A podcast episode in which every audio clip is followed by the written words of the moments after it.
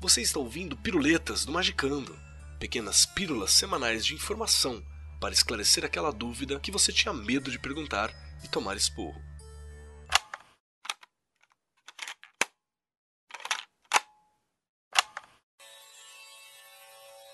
Namastê, Rogiqueiros. Namastê? Que porra é essa de namastê, Juju? Caralho, meu. Aqui é a Juju Furlan, você está nas Piruletas e hoje vamos falar sobre Karma e Dharma. Existe uma grande diferença entre Karma e uma palavra quase nunca usada, o Dharma. Ambas são conceitos oriundos de vertentes do hinduísmo e presentes no budismo, jainismo e sikhismo. Todas elas religiões com berço na Ásia, mais precisamente a Índia, e por isso também são chamadas de religiões indianas ou dármicas, já que o ponto fundamental de suas práticas é a redenção do homem, basicamente o objetivo do karma. Mas essas crenças não se limitam à Ásia. Algumas delas alcançaram de forma considerável outras regiões, como o jainismo na África Oriental e o budismo na Rússia e Austrália. É importante dizer que existem muitas vertentes dessas religiões, e esse é o motivo do porquê a Índia é tão especial. São tantas divindades que nem os próprios indianos conhecem todas, e como a devoção é individual, não existe um julgamento sobre a religião do outro, como estaria certa ou errada. Se reconhece o caminho da devoção, mas ela por si só não traz a iluminação. Para as crenças orientais, o caminho para que o homem se conecte ao divino está dentro de si por meio de práticas individuais que envolvem meditação e sacrifícios, é que se atinge a iluminação e que se ganha conhecimento. Historicamente, a Índia é a demonstração do pluralismo religioso, já que todas as religiões com raízes hinduístas se veem como um caminho de leis válidas da natureza como consequência do sofrimento e aprisionamento do ser humano à realidade mundana.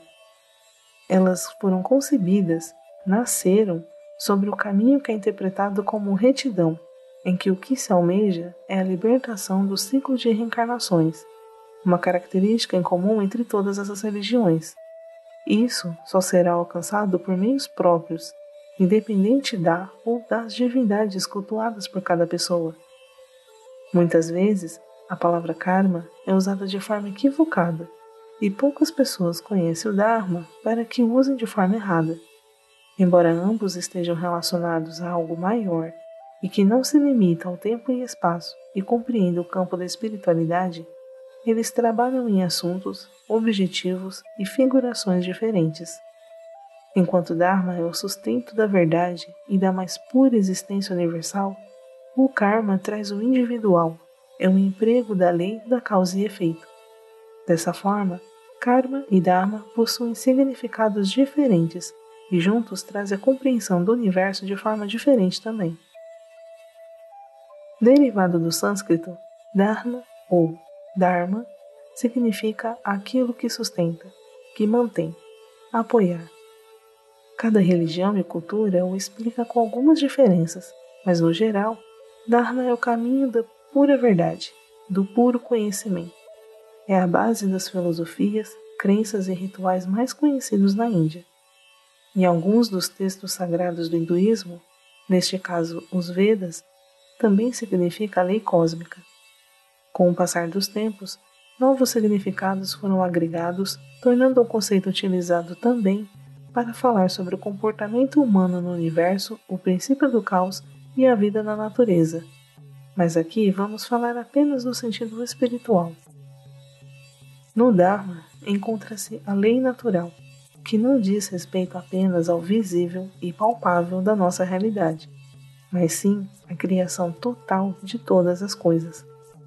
Não é algo controlável, ela está para qualquer um que a busque, e cabe a cada qual compreendê-la e assim direcionar suas ações sem nunca interferir em seu curso. Ficou complicado? Eu vou dar um exemplo. Pense nas estações do ano e no calendário de plantio de frutas aí da sua região. Você não pode interferir no clima, mas pode aprender com ele quais as frutas ideais para se cultivar dentro de cada período. Compreendendo o Dharma, se cria uma conexão harmoniosa com a vida. Agrega autoconhecimento e força para encarar as verdades do cotidiano, pois ele é tido como a maneira correta, o caminho da justiça. O karma, do sânscrito, significa literalmente ação. Ele traz as leis, define o sentido de causa e efeito. É a única palavra para o processo total de alguma coisa que envolve ação, condição e resultado. Como uma semente. Nossas ações são como o plantio de uma semente, que no momento que tiver água, terra e sol, ela irá brotar. Então, nossas ações no presente geram resultado no futuro e são ao mesmo tempo uma condição, neste momento, do amadurecimento e colheita do que plantamos no passado. Cada ação, seja algo dito ou pensado, no momento presente, é ao mesmo tempo a colheita do passado e o plantio da colheita futura.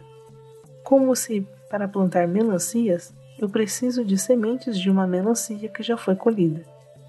Para os hindus, a palavra tem ligação direta com o efeito de nossas ações no nosso futuro ao longo da vida e as próximas encarnações.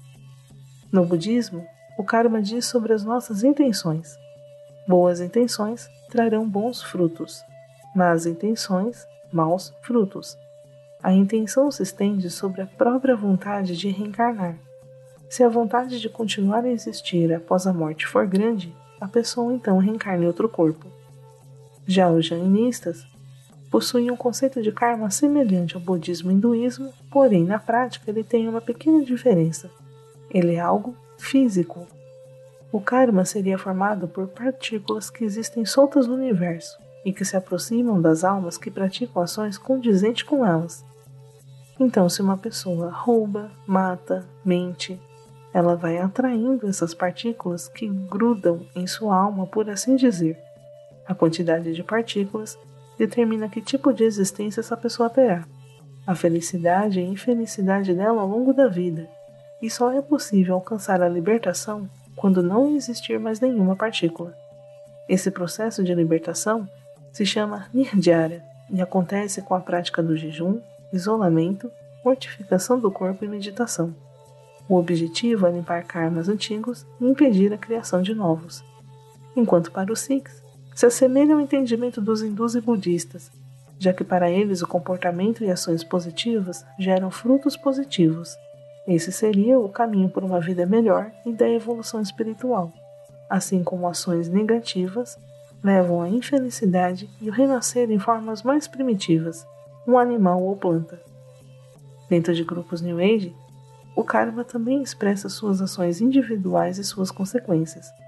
Já na doutrina espírita, trazida por Allan Kardec, karma refere-se ao simples entendimento de causa e efeito, ação e reação, conforme prega a terceira lei de Newton. Se o mal é praticado, ele é retornado na mesma medida e proporção. Segundo o exemplo anterior, o que aqui se planta colhe-se em qualquer existência. Então, se você planta laranjas, irá colher laranjas. Se porventura entre os pés de laranja você plantou um limão, você irá colher as laranjas e os limões. Desta forma, cada um carrega a própria colheita, as consequências de suas ações em vidas passadas. Não existe a ideia de balança, de julgamento. Ações positivas ou negativas não anulam umas às outras. Aqui temos a ação individual. Entendemos como significado a maneira que o indivíduo molda sua própria existência. Karma não é destino. Também não existe a obrigatoriedade de pensar nele como algo definitivo sobre fatalidades, já que todos possuímos o livre-arbítrio de alterar o impacto causado anteriormente. Então, se a sua plantação não se desenvolveu bem e não deu os bons frutos, isso não é algo decisivamente ruim para todo sempre. Você tem a liberdade de adubar o solo e mudar o resultado final. Dharma é compreensão da verdade, da existência. Não é possível lutar contra. Isso só causaria desgaste e dor, pois seria como lutar contra a própria existência. Mas encontrando o entendimento, se obtém o caminho para o fluxo de grandes colheitas. Karma é a essência individual de cada um são as ações e posturas que empregamos ao longo da nossa vida e que terão suas consequências no decorrer de todas as encarnações, pois se leva a energia das ações para onde quer que vamos, e se aprendemos a corrigir nossos erros, o karma torna-se algo favorável para nossa evolução. Procurando o entendimento do Dharma, encontra-se o caminho para abrandar os efeitos do karma, porque com a verdade entendemos o fluxo da vida e aprendemos a viver de forma mais harmoniosa com a realidade. Bom, espero que tenham gostado desta piruleta zen. Dúvidas e sugestões de temas podem ser deixados no post deste episódio no site do Magicano. Até a próxima.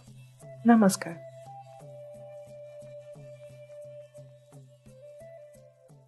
Licença, viu, meu?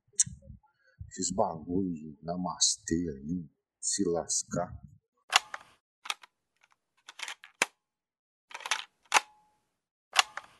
Você ouviu Piruletas, as pílulas de sabedoria do Magicando. Uma parceria do Mundo Freak e da Penumbra Livros. Quer tornar o Magicando semanal? Então ajude esse projeto em apoia.se barra confidencial. Um programa editado por Rod Studio.